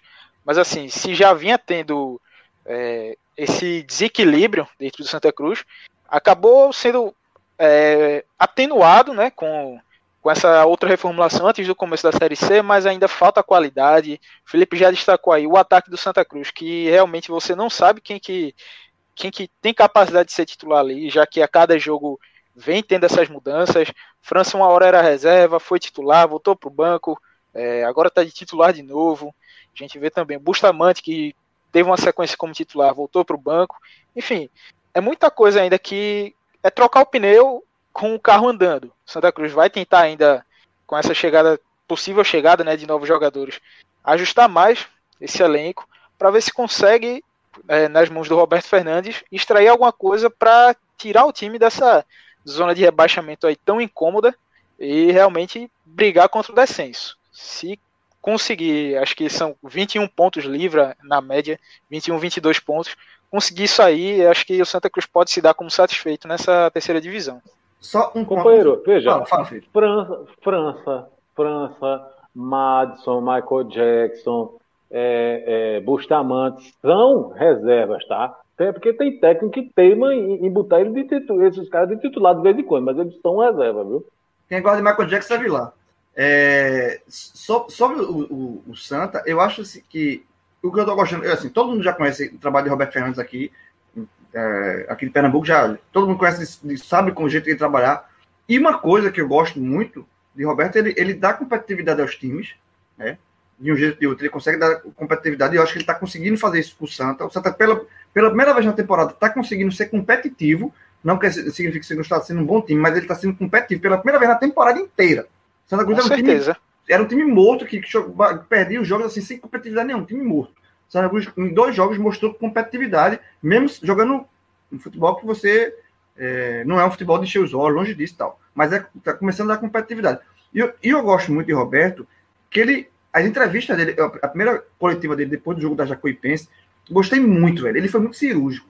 E ele falou o seguinte, que é, o Santa Cruz tem 30 e poucos jogadores, é um absurdo. Ele falou, é um absurdo. Você, e, ele, e aí ele, ele bate mesmo, velho. Ele, ele diz o erro, aponta lá, velho. Não, não existe você ter uma Série C, onde você joga uma vez por semana, ter um elenco de 36 jogadores, porra. Que negócio mal planejado do cacete. Quando a diretoria assumiu, a diretoria assumiu sabendo que eles estão na Série C. Então, para que você fazer um elenco de 36, 30 e poucos jogadores? E o que o Roberto falando é muito certo. Isso é muito ruim para ele, para os jogadores que tem jogado, treinam, treinam, treinam, jogam. Ele, ele não consegue conhecer todo mundo para um time que joga uma vez por semana. Então eu acho que Roberto Fernandes ele está sendo muito certeiro em identificar os erros, a, a, a, o, o, os principais focos de problema do Santa e está indo lá para resolver. Eu acho que é, essa, essa entrevista que ele deu, falando do elenco inchado do Santa Cruz, foi, eu, eu concordo da primeira última palavra que ele falou. Então, eu acho que Roberto é bem. Ele, ele, ele faz essa leitura bem interessante. Se ele conseguir fazer isso, é um trabalho difícil, porque a competição andando, mas eu acho que a leitura dele, ao chegar no Santos, identificar os, os problemas assim mais graves, para tentar resolver os mais graves, para depois ir resolvendo os outros, eu acho que ele está perfeito nisso. Eu acho que o trabalho do Roberto em dois jogos, mesmo sem ganhar os jogos, dois empates, mas eu acho que é um bom começo. E nesse jogo também, João, agora contra o Volta Redonda, vale destacar também o dedo de Roberto nas mudanças que ele fez dentro do jogo, porque, por exemplo, no primeiro tempo, Volta Redonda estava atacando muito ali em cima de Eduardo, no na lado esquerdo do Santa Cruz, e ali era onde estava saindo a maior parte das jogadas, tanto que o Volta Redonda foi muito superior na maior parte da, do primeiro tempo. Roberto fez um ajuste ali, colocou o Vitinho para encostar mais, para ajudar nessa marcação e puxou ali é, Batatinha também para fechar, acabou ali no primeiro tempo e acho que até no começo ali mais ou menos do segundo, o Volta Redonda encontrou muita dificuldade para poder chegar por aquele lado. Então aí depois com as mudanças, algo que até Felipe ressaltou também, de que ele não teve medo de colocar o Santa Cruz para cima, colocou quatro atacantes, precisando do resultado, é o que tem que fazer mesmo. Não tem muito que, que mudar disso, não. Se fosse em outra perspectiva, o um empate hoje contra o Volta Redonda tinha sido um bom resultado. Mas para um time que ainda não venceu, que vinha jogando, vem jogando muito mal na temporada toda, então o empate acabou não sendo dos melhores, mas a pequena evolução que o time apresentou nessa partida já é algo que, é, querendo ou não, o torcedor do Santa Cruz que está querendo alguma coisa, uma, uma mudança para se agarrar e passar a crer de que o time pode brigar contra o rebaixamento, pode sair dessa situação, essa pequena evolução já é algo que serve para isso, para o torcedor se agarrar e realmente acreditar que o time pode pelo menos ser mais competitivo e sair do Z2. Pegando esse gancho aí de que o negócio não tá lá tão bom, mas poderia ter sido pior, acho que a gente pode usar isso para falar desse jogo do Náutico, né? Que se encaminhava para uma derrota, mas que no finalzinho das contas aí o Náutico conseguiu fazer um gol e é, manter essa, esse saldo positivo, né? Entre aspas, né? De não perder ainda. E, e não, não perder o jogo e, e conseguir se manter ainda na liderança de alguma forma. Então, Convido aí minha, minha dupla de galãs, né? Rodolfo e, e João. Pra... Tá fora, Felipe, tá fora. para falar o que, que vocês acharam desse jogo, né? O que, que o Náutico mostrou em campo. É, o que, que já dá para se falar em oscilação, já dá para se falar em, é, em queda de rendimento. Enfim, o que, que vocês tiram aí desse, desse jogo para falar? Para fazer, fazer jus à beleza, certo? Começa, Rodolfo. Ah, bom, eu já ia dizer qual, João. Sou modesto, porra. Tá certo, pô. Vá-se embora, vai, vai. Porra, que honra receber um, um, um presentão desse, né? Eu tô, eu tô dizendo, vocês estão me dando muita moral aqui. Eu sempre saio com, com o ego em alta, mas falando de futebol, né? Até para a gente tava brincando aqui dos, dos cortes que a turma tem tomado para fazer esse podcast ser objetivo. É, eu, assim, eu tenho uma, um, uma noção desde o começo do campeonato né, de que o Náutico não é um, um o Náutico não possui um elenco pronto para fazer uma, é, uma campanha a, livre de oscilação é, é, é utópico. É, o próprio Flamengo de, de 2019 viveu uma mínima oscilação, então é utopia. Mas é, a, a, oscilação ela vai ser constante ao longo de todo o campeonato, porque a, é uma série B extremamente pegada, e à medida que o Náutico arranca da maneira que arrancou, um time que já era respeitado passa a ser extremamente visado. Então não, não tem como você ignorar esses componentes. A oscilação existe desde o jogo do Botafogo, né, que, que o Náutico conseguiu vencer com dois gols de diferença, surpreendentemente, porque foi é, um jogo que eu vi até pior do que esse do Remo, por exemplo. Ah, só que a vitória ela acabou, sobretudo pelo, pelo peso do resultado, né, pelo peso do adversário em questão, uh, postergando um pouco essa visão de, de oscilação. Vem o jogo com Londrina, em que o Náutico cria bastante, depois de um início cambaleante, e acaba é, saindo com 0 a 0 e leva um ponto para casa, para supostamente fazer um jogo tranquilo contra um Remo combalido, né, e manter sua, sua gordura na Série B, que ainda existe, né, mas poderia ser maior. E a partida de hoje, para mim, ela é muito refém da narrativa, né, porque se o Náutico concretiza o resultado no primeiro tempo, como ter, poderia ter acontecido de diversas maneiras, né, entre elas, a, e a mais evidente foi o chute de Jean Carlos, que parou nas mãos do goleiro, a bola ainda prosseguiu um pouco. Se o Náutico concretiza aquele placar, a leitura do primeiro tempo ela ia ser de um Náutico que cedeu espaços, né, de um Náutico que viveu talvez até algumas falhas individuais, é, mas que fez um jogo digno da campanha dos primeiros da, das primeiras partidas da Série B. Só que esse problema né, da, da finalização ele é uma, um, não, não foi conhecido hoje. Né? O Náutico vem sofrendo com isso desde o início da temporada. Poderia ter perdido o Pernambucano dessa maneira por não conseguir liquidar o esporte né, nos dois jogos da final, cedendo o empate no segundo, saindo atrás no primeiro.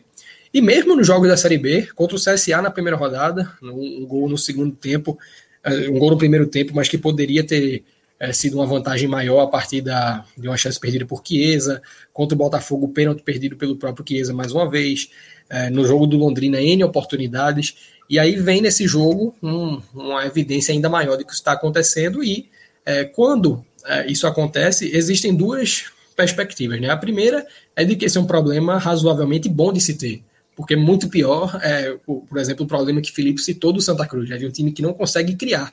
O Náutico consegue criar de diversas maneiras. O Náutico atacou pelos dois lados do campo, o Náutico teve infiltração pelo corredor central, e tem jogadores que você não pode dizer que precisam trabalhar finalização. Porque Chiesa sabe finalizar, Jean Carlos sabe finalizar, mas a bola não tem entrado. Né? A, a, fase não é boa, tem faltado capricho de repente. Os goleiros têm feito um bom papel, não dá para ignorar isso. Mas o Náutico poderia ter ido para o primeiro sair do, é, do, primeiro tempo com a vitória e com a perspectiva, né, uma, uma narrativa de uma equipe que vinha fazendo o seu jogo habitual. À medida que o gol do Remo sai numa saída de bola equivocada, né, tal como foi a do a, em um contexto diferente, porque no caso do Botafogo foi uma saída é, errada da primeira fase de construção e nesse jogo do Remo agora uma saída já numa transição, mas o Náutico falha na saída de bola, né, e no contra-ataque o, o, Remo faz o gol, né, numa jogada boa do Eric Flores, deixou para o G2 fazer 1 a 0. Uh, o, o, lance que mais é, torna o que eu vim falando aqui didático é, ocorre com dois minutos do segundo tempo, quando o Náutico é, volta do intervalo, forçando o erro do Remo na saída de bola, né, recuperando a bola na, na, intermediária do Remo, e não consegue é, dar sequência jogada justamente porque o Remo não saía de trás. Né? O Remo estava sempre com seis, sete jogadores no seu campo de defesa, então o Náutico tinha muita dificuldade de concretizar as diversas é, infiltrações laterais que fez em uma possibilidade real de finalização. Tanto é que não houve até uns 30 do segundo tempo uma chance clara desenvolvida pelo Náutico. Né? Veio acontecendo uma bola que veio da esquerda para o Chiesa, é, e ele acabou finalizando para fora. E, né, no, no, contexto de infiltrações laterais diversas, o Remo, para tentar contê-las, acabou cometendo diversas faltas laterais. Né? Jean Carlos bateu pelo menos umas 10 faltas na, no, na partida, se não mais. Ah, talvez isso tenha sido o número até do segundo tempo. O gol vem sair numa condição como essa, numa falta que é, não estava bem endereçada, mas o pai vem pedido, contou com um, um, uma saída equivocada do goleiro que trombou no zagueiro, a bola sobrou para ele e entrou o gol. É, eu, vou passar a palavra para João para não ficar uma coisa muito extensa, mas existe um, uma contextualização importante que a gente precisa fazer a respeito do Paiva, né, de outros é, jogadores que acabaram entrando, mas assim, o, todo o escopo dessa análise, Joel, é baseada na tua pergunta de oscilação, e como eu falei, eu acho que ela existe e ela está muito mais concentrada em uh, oscilações individuais, né, de, por exemplo, um Djavan que falhou na saída de bola, de um Chiesa que vem numa, assim, é, ainda está com muito crédito por ter sido importante, protagonista no título estadual, mas que vem aí com sete jogos na Série B e somente um gol marcado e muito mais gols perdidos, né? Então são oscilações individuais que não é, estão comprometendo a maneira que o time joga. O Náutico consegue pressionar na saída de bola, o Náutico consegue ser seguro defensivamente, o Náutico consegue criar finalizações de diversas maneiras, mas são oscilações individuais que vêm é, muitas vezes colocando em xeque o resultado e quando o time, o adversário consegue ser feliz o suficiente, é, como foi o caso do jogo do Botafogo, que acabou é, não, não havendo prejuízo em função da capacidade de reação do Náutico, mas quando o time consegue ser feliz como o Remo foi hoje, sem dar tantos espaços, né, o, a tendência é que o Náutico sofra, porque é um campeonato em que é, existe qualidade do outro lado. Né? O Náutico está numa divisão que pode não ser a mais forte, mas não deixa de ser uma divisão em que a competitividade é intensa. Vê é o terceiro jogo que o Náutico joga mal, tá? O Náutico tem, fez uma gordura boa, tem crédito, tá com, não perde, é líder, vai fechar mais uma rodada como líder, tem uma, uma largada, continua sendo muito boa, mas não é só jogar confete, não. Assim, a gente não está aqui somente para. É, eu até coloquei isso no, no Twitter pós-jogo, e aí eu meio que dividi a opinião. Teve torcedor do Náutico que concordou e teve torcedor do Náutico que me criticou, porque eu, eu disse assim: é, é, o terceiro jogo abaixo, que o Náutico joga, faz abaixo. O, o jogo contra o Botafogo, é, ganhou o jogo, mas o não jogou bem. E, e, naquela, na live daquele jogo a gente falou isso. E a gente citou: ó, jogou mal, ganhou o jogo, mas a gente conseguiu linkar aqui, ó. Quem jogou bem, Wagner jogou bem. A gente foi listando, eu consegui listar uns cinco jogadores ali, que mesmo a torcida do Náutico sendo abaixo do que ele vinha rendendo antes, a gente conseguiu listar cinco jogadores que jogaram boa partida. Então, assim, é um, é um, foi um, uma, um nível abaixo, mas aceitável. Né? Pegou um adversário forte, Botafogo, tudo isso. É, e, e, venceu no, nos acréscimos com um pênalti é, besta do Botafogo. No jogo contra o Londrina, foi 0 a 0 outra partida fraca do Náutico. E aí já foi. Ah, veja, a, Londrina, a partida do Londrina foi pior, a apresentação contra o Londrina foi pior do que contra o Botafogo.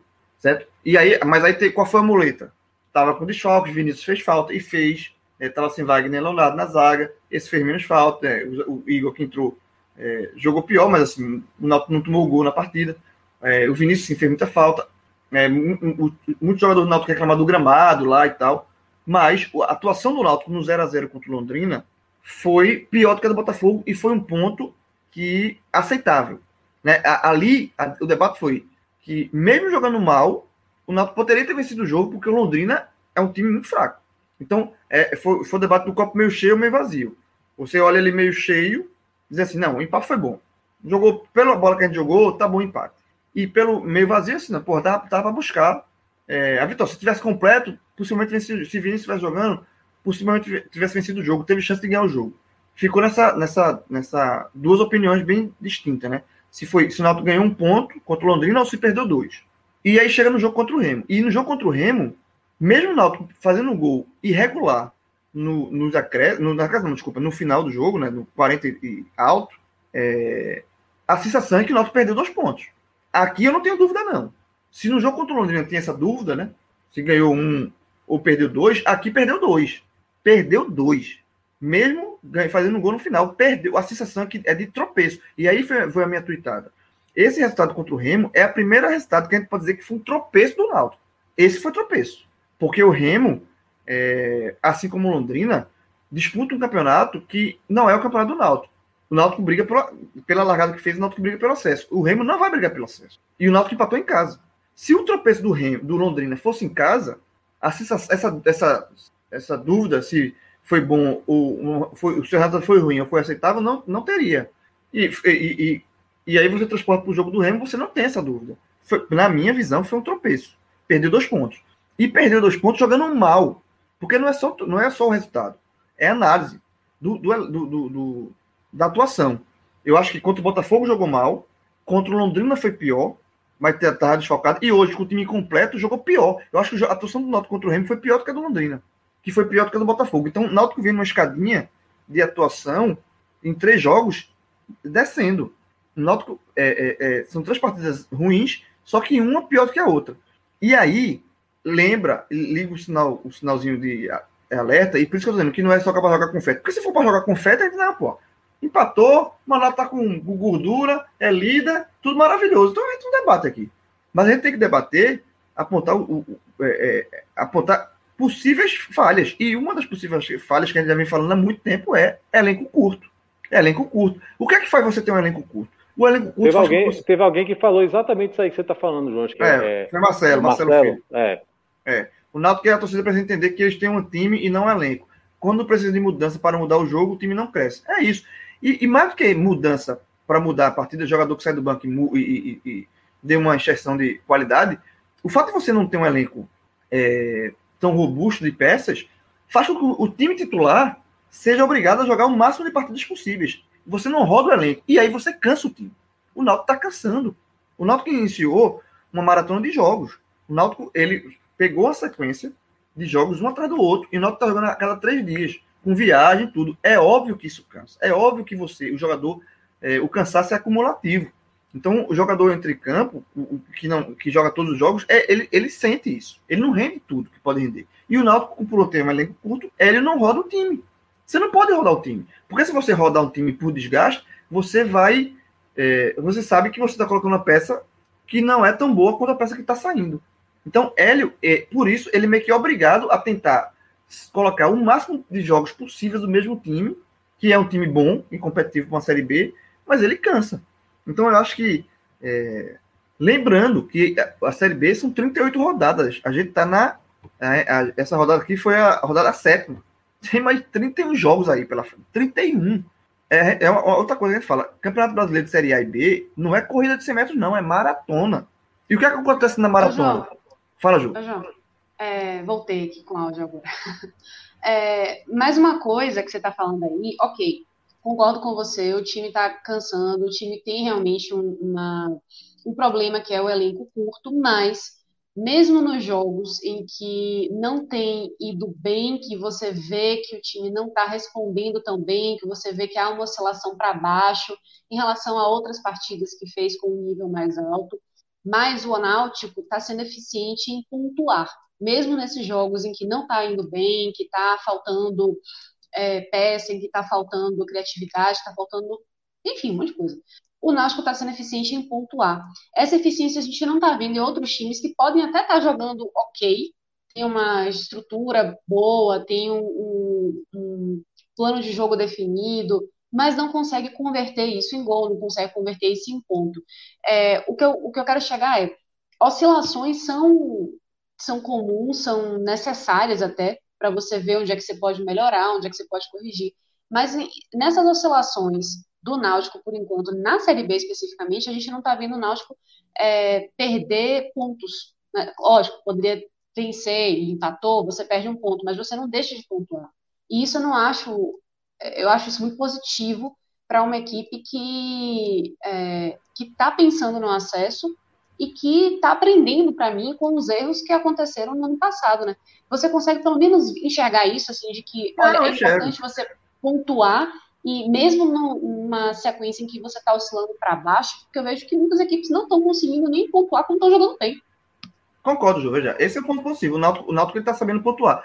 O, o, ponto de hoje foi um ponto de um, um, gol irregular, certo? O gol, o gol que o Náutico fez foi um gol irregular. Faz parte do jogo. E aí é um, um ponto, é outra coisa que que é um debate à parte, que é um absurdo não ter VAR na Série a B. Série B, exatamente. É um absurdo. Até no, no, próprio jogo do Vitória mesmo, o, o, gol do empate, né, do, do Londrina, o primeiro gol do Londrina, é, teria sido um gol irregular, ou o segundo, um dos dois gols do Londrina foram, foram, foi um gol irregular. E aí, ah, mas mesmo assim seria um empate, não seria. Bom, o Vitória não jogou para ganhar esse jogo, mereceu perder. Mas se tivesse um, um, um VAR, né, se tivesse um árbitro de vídeo, ainda mais numa série B que você fala de um acesso e um descenso, né? Então, é, eu acho que seria assim, importantíssimo você ter um VAR para você dar um pouco mais de credibilidade, né? E assistência até aos árbitros. Não, completo. Veja, é, são vários os jogos. O CRB, no jogo da, da sexta-feira, contra o Havaí, foi prejudicado demais. Teve um, um, um, jogador que foi expulso com 19 minutos, o Bressan, é, que era um lance de cartão amarelo, talvez se tivesse vá, pudesse tirar esse cartão vermelho que ele recebeu, com 19 minutos de jogo, e o gol é impedimento. Então, assim, o fato de não ter VAR na Série B, eu acho um absurdo completo CBF, por quê? E, e, e, eu falei isso, fez questão de falar com o Náutico ganhando um jogo, né, é, com um gol regular, porque, assim, eu até vou dizer, torcedor do Náutico quiser vir me xingar, lembre-se que hoje você foi beneficiado, mas amanhã você pode ser prejudicado. E assim, não, não você... vai ser, todo, não vai ter nenhum time na Série B que vai escapar ileso. Assim, imagina. Na rodada, todo time vai ter uma história para contar na narrativa de se tivesse VAR, a gente tinha mais dois pontos, tinha mais quatro pontos, tinha mais dez pontos de repente. Qualquer time, qualquer time. É, mas isso vai doer muito se chegar no último, um jogo que é para o acesso, o jogo do acesso, digamos assim, você perdeu o acesso por um, um, um, erro de ato, ou você ser rebaixado por um erro de, de, de, de VAR. Porque hoje, porque o VAR tá aí, todo, todo, toda rodada de Série A tem VAR, e você vê que, porra, o quanto VAR é importante. Então, assim, hoje, e aí, eu sou muito rasteiro com isso. Hoje em dia, jogador, é, futebol profissional sem VAR é várzea. Várzea. Várzea desde que foi introduzido o VAR, o futebol mudou. Então, o futebol com VAR é um futebol profissional e o futebol sem, sem VAR é, um, é várzea. Várzea. É outro, é outro esporte. Passa a ser outro esporte. Porque é inadmissível hoje em dia você ganhar um, um jogo, perder um jogo, porque um, um, um lance de impedimento, porra. Que não é lance interpretativo, é lance de linha. Então, não ter VAR hoje, numa competição, seja estadual, seja a Série A, é várzea. Você está você tá dizendo que aquela competição ali é menor, é a competição de várzea. Então, de, amarrado isso, é, e voltando para a questão que o Ju falou, que o Náutico, mesmo oscilando, está pontuando, é, é, óbvio que é, um, é, é, um, aspecto positivo. Mas eu sempre é, procuro ver a longo prazo, assim, é, para não chegar numa hora que está muito claro que o, a gasolina do Náutico pode acabar em algum momento. Se o Náutico não, não trouxer peças de reposição, e, e tem a questão de Eric, né? Que não sabe se vai ficar, se vai sair. É, que é outra perda. Se não fica, foi o último jogo, né, João? Se não fica, hoje foi a despedida. Ele, ele, ele deu entrevista, né? Que, que, pode ser o último jogo. Eu falei com o Ari Barros na, na sexta, e ele, a sexta-noite já. E ele disse que tá aquele discurso, né? Tá muito otimista que Eric fique e tal. Vamos ver. Mas é, a, a, o Náutico tem um elenco curto e que, é, pela largada que o Náutico teve, é óbvio que o torcedor do Náutico, a partir de agora, pensa em excesso, sabe? Pensa em excesso. Se o Náutico hoje, com a largada que teve, se o Náutico terminar em oitavo lugar, o sentimento de frustração já vai existir. Pela largada que teve, já vai existir. O Náutico hoje, pela largada que teve, ele se obrigou a disputar esse acesso. Se o Náutico, se o Náutico terminar em oitavo, o, o, sentimento no final vai ser de frustração. Frustração. Sabe? É, e, e, por quê? Porque, porque o, o, o, o Náutico está vendo que existe a possibilidade de acesso. Falta, talvez, o quê?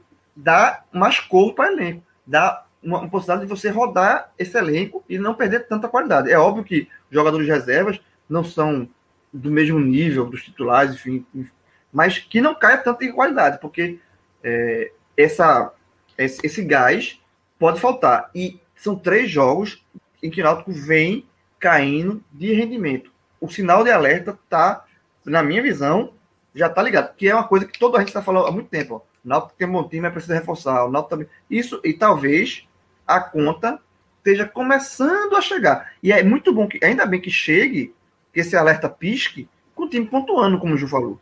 Porque o alerta, está piscando, mas você está pontuando, certo? Mas tá, o alerta está dito. Assim, eu acho que não, não é por acaso que o Náutico. É, é, é, oscilações é normal, mas eu acho que são três jogos em uma semana, com sequência de jogos, com os mesmos jogadores, sem rodagem de elenco, que o Náutico vem piorando um jogo pior do que o outro. Não sei se o Rodolfo concorda comigo, que a, a, a, as atuações do Náutico são, vão. Teve uma atuação ruim contra o Botafogo, pior contra o Londrina e hoje foi a pior de todas. Eu, eu posso provocar, não? Já que o senhor me fez uma provocação para mim, não, quando eu estava falando lá, Santa Cruz. É o que tu mais sabe fazer, Felipe, provocar. Não, é porque assim, o torcedor do Náutico pode ter dado tilt aqui olhando o comentário de João, porque João já arrumou uma crise desgraçada aí para o Náutico, né? uma crise que não existe. Já botou o Náutico em oitavo, confusão, desgraçado. Já tirou o Náutico do acesso, confusão agitada. Aí o cara olha na tabela, Náutico líder, não, não perde de ninguém. Então, companheiro, é, não é uma crise, né, não é uma crise aí não, eu não, tô, não, companheiro. Eu, não estou botando crise, não. Eu estou fazendo um alerta só. Alerta. Eu, tô, eu não tô, eu não tô botando dizendo que o Náutico é líder, o Náutico tá. Eu só tô. É como eu falo, eu, é, a gente tem que. É o VDM, assim, apitando, assim, ó, devagarzinho. Um alerta uma, um, um, um, ponto de alerta. O sinal, o sinal é amarelo, só de alerta. Só, quando você sai na rua, quando você era criança, faz muito tempo, que você, sua mãe fala, Felipe, tenha cuidado, atravessar a rua. Felipe, não, não, não, não, é, não fale com estranhos. Felipe, pronto, isso mãe ah, tá essa, essa de atravessar tá a rua, Ô, João, essa de atravessar a rua já tinha carro naquela época? Tem, oh, tem, tem. Tem os carrinhos, os carrinhos antigos, tem os carrinhos antigos, mas tem. Não, brincadeira, brincadeira, brincadeira. Senão, somos todos jovens aqui de coração. De alma. Eu, eu, eu, fiquei na dúvida se a piada tinha sido para mim ou para João. Vale para os dois. Aliás, vale para todo mundo, sendo, né? Eu não sei se eu tô sendo inocente. Mas veja só, o eu tô achando que foi para mim. A sua a, a, mãe de todo mundo Somos aqui fazia... todos cringes. Cringes. A mãe de todo mundo aqui, ela recomendava. Assim, ó. Vá com... Então, é mais ou menos isso que, que eu tô tentando fazer aqui. É tô, tô dizendo, ó, Ronaldo, tá bom, mas cuidado, não fale com estranhos. Cuidado com atravessar a rua. É contrato de jogador, reforça esse elenco. O time é bom, pode chegar, mas tem que ter isso, tem que ter aquilo. É, João, você está sendo um, aquela mãe super protetora, quase uma dona Florinda, companheiro. Mas é, é, eu entendo, eu entendo. É, não, é porque assim, eu não, eu não, se for para eu falei, se for para fazer só confete, é, é, bom demais. Aí ninguém, ninguém, tá tudo maravilhoso, tudo, tudo, tá tudo certo, líder disparado, mas são sete rodadas, faltam 31. Tem 31 pela frente. Então, é, vamos ver. E agora também é o seguinte: todo investimento que o Náutico vai fazer, ele vai fazer diante do orçamento que tem. Também não vai fazer loucura. E o Náutico tem, tem um orçamento curto. E aí não dá pra você só pode fazer o que dá para fazer. Também não dá para você querer, sabe? E, e, uma coisa que Cássio Zirpoli falou ah, mais para trás, quando começou a Série B, começou esse, esse debate que o Náutico precisa reforçar, tem um time, mas não tem um elenco, blá, blá. E Cássio falou um negócio muito, e aí concordo com ele, que é, antes de reforçar, o que nós tem que fazer é segurar quem tá. Porque o time tá muito encaixado. Tipo, se Eric vai embora, aí desencaixa. Se Vinícius vai embora, desencaixa. Se vai... Então, primeiro, o primeiro reforço do Náutico é manter o time, que tá dando certo. Manter o time.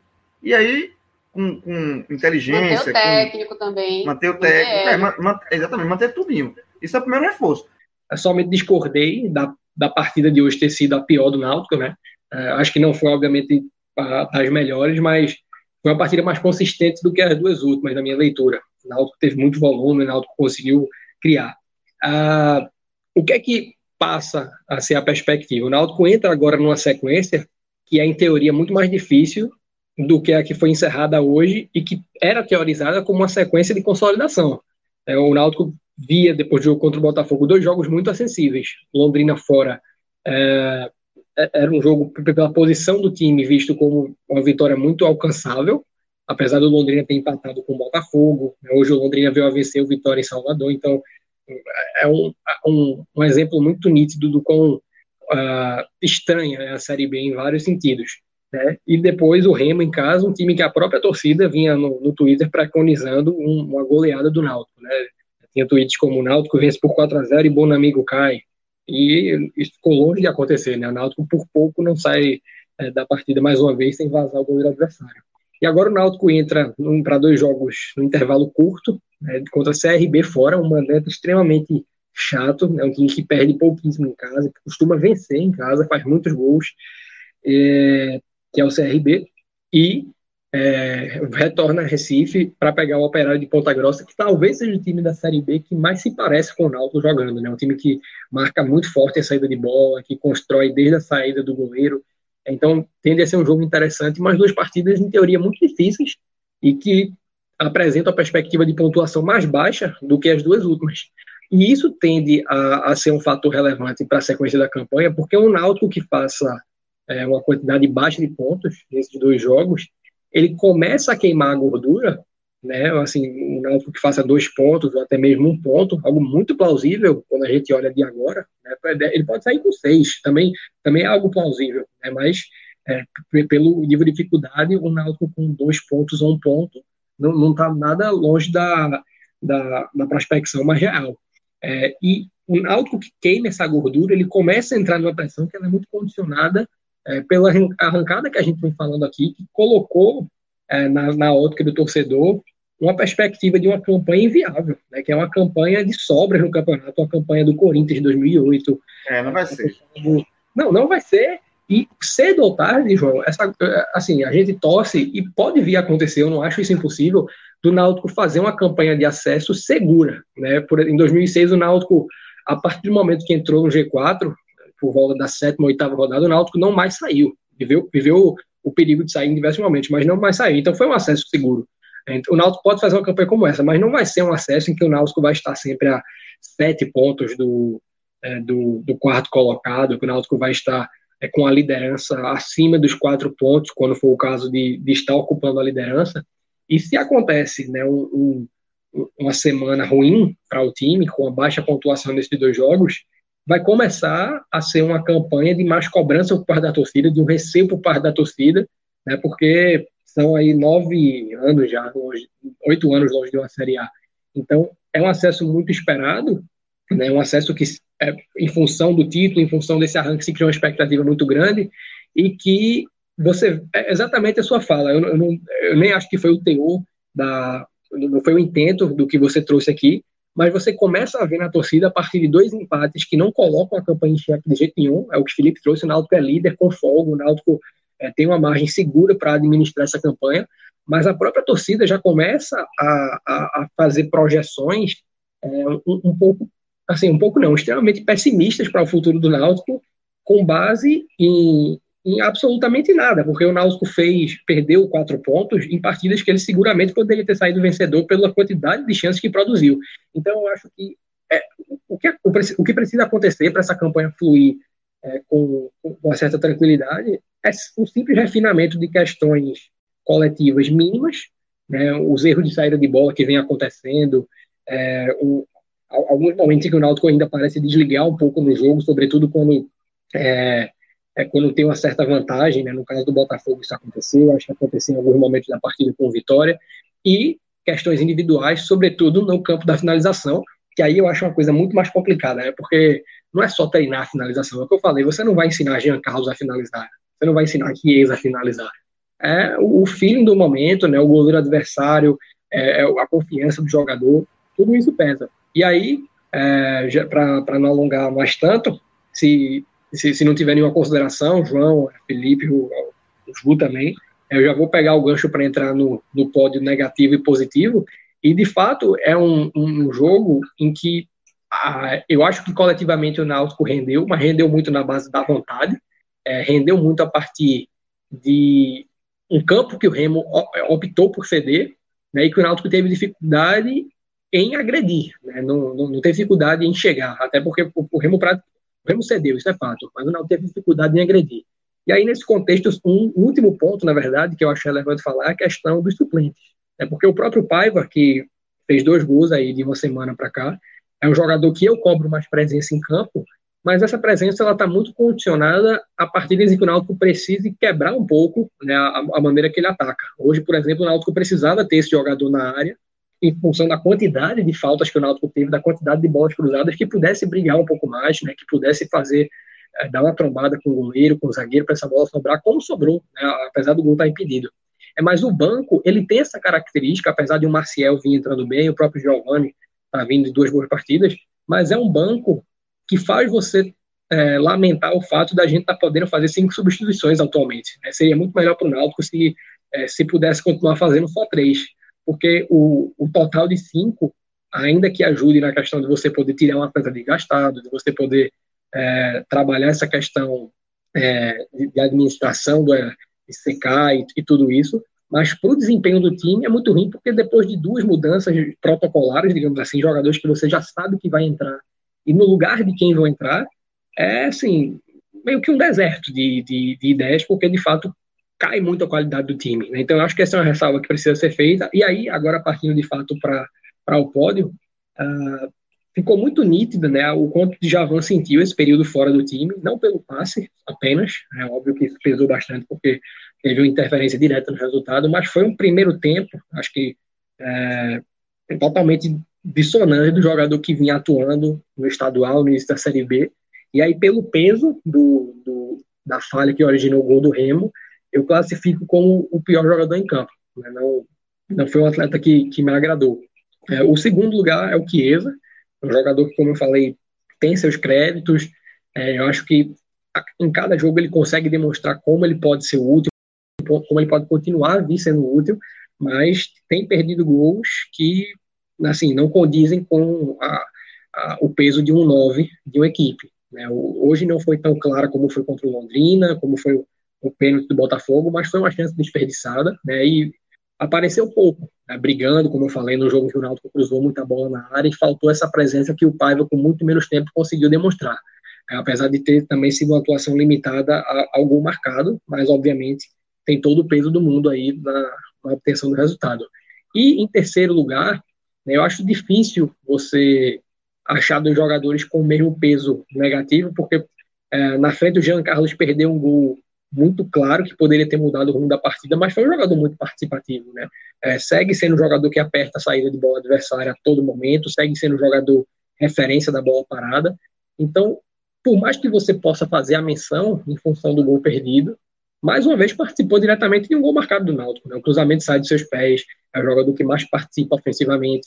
É, e aí fica difícil você elencar um jogador com esse mesmo peso, mas eu acho que daria para citar Brian como terceiro, por ter feito uma partida abaixo da que vinha praticando, sobretudo no início da Série B. Acho que vem também de uma sequência de jogos ruins nessas últimas três, duas partidas, e seria quem eu fecharia esse pódio negativo. E nos positivos, eu acho que os dois pontos tiveram uma noite muito feliz, assim, em termos de produção ofensiva, em termos de quebra de linha, em termos de um contra um. Né? Vinícius e Eric, de fato, vivem uma fase muito uh, harmônica, né? Porque o que um produz do lado, o outro produz do outro. E o Náutico ganha muito por ter dois corredores laterais com esse nível de, é, de intensidade. E acho que a partir do momento da saída do Vinícius, a, a sensação de uma possível virada ela caiu muito, sabe? O, o Giovanni não entrou mal, né? Errou mais, errou muitos passes. O próprio Hélio citou isso, né? cobrou isso durante o jogo. E, mas não chegou a ser uma atuação ruim, participou bem, mas não, não é, é o que eu falei do banco, né, não consegue manter o nível. Ah, mas eu citaria os dois pontas e eu acho que o, o, jogador que poderia fechar essa menção é o Marcial, né, que é um, um atleta que destoa muito entre é, participações quase sempre como suplente boas e ruins, mas que hoje entrou e mudou muito a condição do Náutico no jogo. O Náutico voltou muito mais ligado com o Marcial, o Marcial conseguiu conduzir bastante, o Marcial recuperou muita bola na intermediária, é, e faltou um capricho ao Náutico ah, para traduzir essas bolas recuperadas, para conseguir traduzir o erro que o Remo tinha, né, como ah, o Remo conseguiu fazer com o Náutico, em um, um, algo efetivo no resultado. Né. Mas, é, para finalizar essa linha de comentários, apesar do Náutico, na minha visão, ter perdido quatro pontos né, no, no, no, das últimas duas partidas, talvez dois mais ah, menos preocupantes, se fossem só do Londrina, não existe nenhum motivo para desespero na administração, na administração da campanha do Náutico. O Náutico tem o mesmo planejamento que é, teria se tivesse somado ah, mais dois pontos ou mais quatro pontos nessas duas partidas. Não vai mudar em nada o que o Náutico precisa fazer. O Náutico continua precisando olhar o mercado com atenção para ver o que sobra e qualificar seu elenco. O Náutico continua precisando se esforçar drasticamente para manter Eric. O Náutico continua precisando pensar em alternativas imediatas para a óbvia necessidade de gerir o elenco, né, de fazer uma, uma rotação aí nos jogadores que vêm atuando para balancear essa, essa limitação física. E, uh, obviamente, existe um prejuízo matemático quando você olha a tabela. O Náutico, de repente, poderia ter 21 pontos e ter carregado o recorde aí na, na, na Série B, mas o fato né, de, de, não mudar nada na campanha do Náutico, no, no que o Náutico precisa fazer para obter esse acesso, uh, é o que pesa para mim. Né? O Náutico pontuou, como o Ju observou, isso é importante, né? não deixar de pontuar de nenhuma. Ah, é muito bom. Você tem uma oscilação, você tem, você tem uma, uma queda de rendimento. Ponto, Ju, Ju foi, foi cirúrgica, assim. É, é muito bom você ter uma, uma, uma queda. Tá, a gente está debatendo aqui uma queda de rendimento do Náutico, mas não está pontuando. Pô. Então, Exato. Tá okay. E o fundamental okay, para essa semana é esse, né, João? Assim, ah. Não é ideal que o Náutico chegue daqui a uma semana traz, somando somente dois pontos contra o Operário do CRB. Não é o ideal. Mas também não, deixa, não, não chega a ser nenhuma tragédia o Náutico ter 19 pontos daqui a uma semana. Porque você está impedindo o CRB em casa de pontuar dois pontos, é, de, de fazer mais dois pontos, e ainda que você não venceu o Operário em casa, porque todo jogo em casa na Série B você tem que vencer, é, você também não está permitindo que o, o, adversário some mais dois, né? E é um concorrente direto. Ah, é. Então eu vejo uma semana que quatro pontos para o Náutico já é assim um, um, um patamar excelente. Não, quatro pontos tá bom. Muito é, bom. Mas, muito mas, bom. É, mas é, eu falo assim, só para encerrar, o que, meu papel aqui é de mãe zelosa. Aquela, bota o casaco, bote, cuidado, não fale com o estranho, não aceite doce. Dona Florinda, Dona Florinda. É, para ter cuidado, para depois pelo menos assim, eu, eu avisei. Eu não estou dizendo aqui que eu não avisei. Que é uma, que é, que, que é uma coisa que. Muita, não, é, não é, eu não sou o único nesse, nesse discurso, não. Eu não, tô, eu não acho que não tem crise longe disso, mas tem, uns, tem, tem, uns, tem uns sinalzinhos aí piscando. que precisam ser captados de agora. E, na verdade, eu acho que nem não são sinais que, que são enviados agora. São sinais que acabam sendo evidenciados. Ô, Rodolfo e João, é, são sinais que é bom que sejam corrigidos agora enquanto tem tempo, né, enquanto o Náutico ainda está surfando nessa maré boa, né, de folga ainda de uma gordura, porque ainda dá tempo para você corrigir e se manter né, nessa linha de correção, mesmo se os resultados não venham imediatamente, né? É, você corrige em alta. Você está corrigindo, em, você tá corrigindo em alta, pô. Você não tá. Pior é o Santa, pronto. E aí trazendo de novo. O pior é a questão do Santa. O Santa vai ter que corrigir, Roberto Graças. vai ter que corrigir. É, já tá. Eu, na minha gente já debateu isso aqui. Tá tendo uma evolução, mas, meu irmão, corrigir na situação do Santa é muito pior. Porque você. Ali, aí você. A pressão é muito. Você é corrigir com a corda no pescoço. O Náutico tá corrigindo de boa. Assim. O paralelo que eu faria, Ju, para para encerrar aqui, é, é que se é, esse prejuízo que o Náutico tomou nesses dois últimos jogos com Londrina e Remo fizer a atividade de mercado do clube avançar para encontrar alternativas viáveis e úteis, né? Porque não basta ser viável, precisa ser útil. Eu particularmente acho preferível, não, não, vou dizer preferível porque ninguém quer deixar de somar pontos, mas é, é, talvez seja mais importante para a campanha do Náutico ter tido essa queda de rendimento que custou quatro pontos, mas forçou uma série de, de condutas que qualificaram o elenco, pensando na maratona que João citou, do que ter somado mais quatro pontos, que de repente e tivesse. Que perfeito, e achar que, achar que tá ótimo. Vencemos sete em sete, então a gente não precisa de mais nada. Não, não tem quem, não tem quem nos segure. Porque no longo prazo não vai se sustentar. Esse elenco vai ter lesões, esse elenco vai perder jogador por suspensão, esse elenco pode perder jogador em definitivo, como é a possibilidade de um Eric, tem um Santos que pode de repente chamar o Wagner Leonardo de volta, isso teria um peso absurdo. É, é, é, é uma, uma, hipótese improvável, mas precisa ser considerada. Então, se o Náutico não tiver é, a leitura de sinais que não são de hoje, eu repito, né, são sinais que estão evidenciados agora, porque oscilou. Mas isso aí está muito claro desde antes da final do Pernambucano, né? Tudo que a gente discutiu aqui, os gols perdidos, é, isso aconteceu na semifinal contra o Santos. O Náutico praticamente deixou o Santa voltar para o jogo aos 45 por não ter liquidado a partida é, no 3 a 0 O Santa poderia ter até empatado o jogo na reta final. Então, os gols perdidos, a dificuldade na saída de bola ficou evidenciada na, na final contra o Sport, que o Náutico tomou um gol assim. Tudo que a gente, tudo, a, a gente falou de diversos pontos e absolutamente é, todos eles. Não tem, não tem nenhuma novidade aqui, né? Não é nada que gente não tenha falado antes. Agora, Ju, é, eu acho que já dá para a gente encerrar a live, porque senão o Felipe vai sumir, viu? Ele tá, ele, o Felipe tá afundando. Ele tá, o Felipe tá afundando. Na, daqui a não, pouco. Da, daqui, ó, Felipe, Felipe tá assim, ó. Assim, ó, Felipe, Felipe, Felipe, ele tá vendo só de graça. Felipe, Felipe, Felipe, trouxe, o Santa de, trouxe o Santa de graça agora, agora tu tá afundando aí. Não, veja, é, pois é, e é sempre a palavra de duplo sentido. Veja, veja, é, eu queria dizer somente que eu não fiz aqui, eu não botei ninguém no pódio do, do jogo Santa Cruz, até porque não merece. Então, bola para frente, precisa fazer isso, não. Só vai, segue o jogo. Ju. Não, na, verdade, na verdade, ninguém botou, né? Mas a gente abre uma exceção para Rodolfo, porque aquele cara que, assim, que é, é, ele tem uma fita tão grande aí com, a, com o formatinho nosso de telecast de trazer os melhores e os piores, que aí a gente deixa. Não, gente é, é um clássico, é um clássico. mas, o cara, o cara é correto. Mas no caso do Santa, não, não, não, não tem ninguém, não, viu? É pódio sem, sem, sem ninguém. O, o meu pódio do Santa, Felipe, o meu pódio do Santa. O meu pódio do Santa, o meu pódio do Santa é você, companheiro. Você tá sempre entre os melhores. Ai! Ah, pronto, entre os melhores. Ainda bem. Eu, é, eu quero saber. Eu, Aliás, melhor a gente eu, falar mais invertido. Não pode invertir. Eu quero saber o que é que tu queres, João. Depois dessa, o que é que tu queres? Diz. Eu tô, eu tô pro Ju, eu tô querendo encerrar a live. Eu tô querendo encerrar a live. Eu quero agradecer muito a todo mundo que participou dessa live, que foi uma live grande, uma live intensa e extensa, né, com muitos jogos para a gente analisar, mas especialmente a, a, essa galera que ficou até o finalzinho com a gente.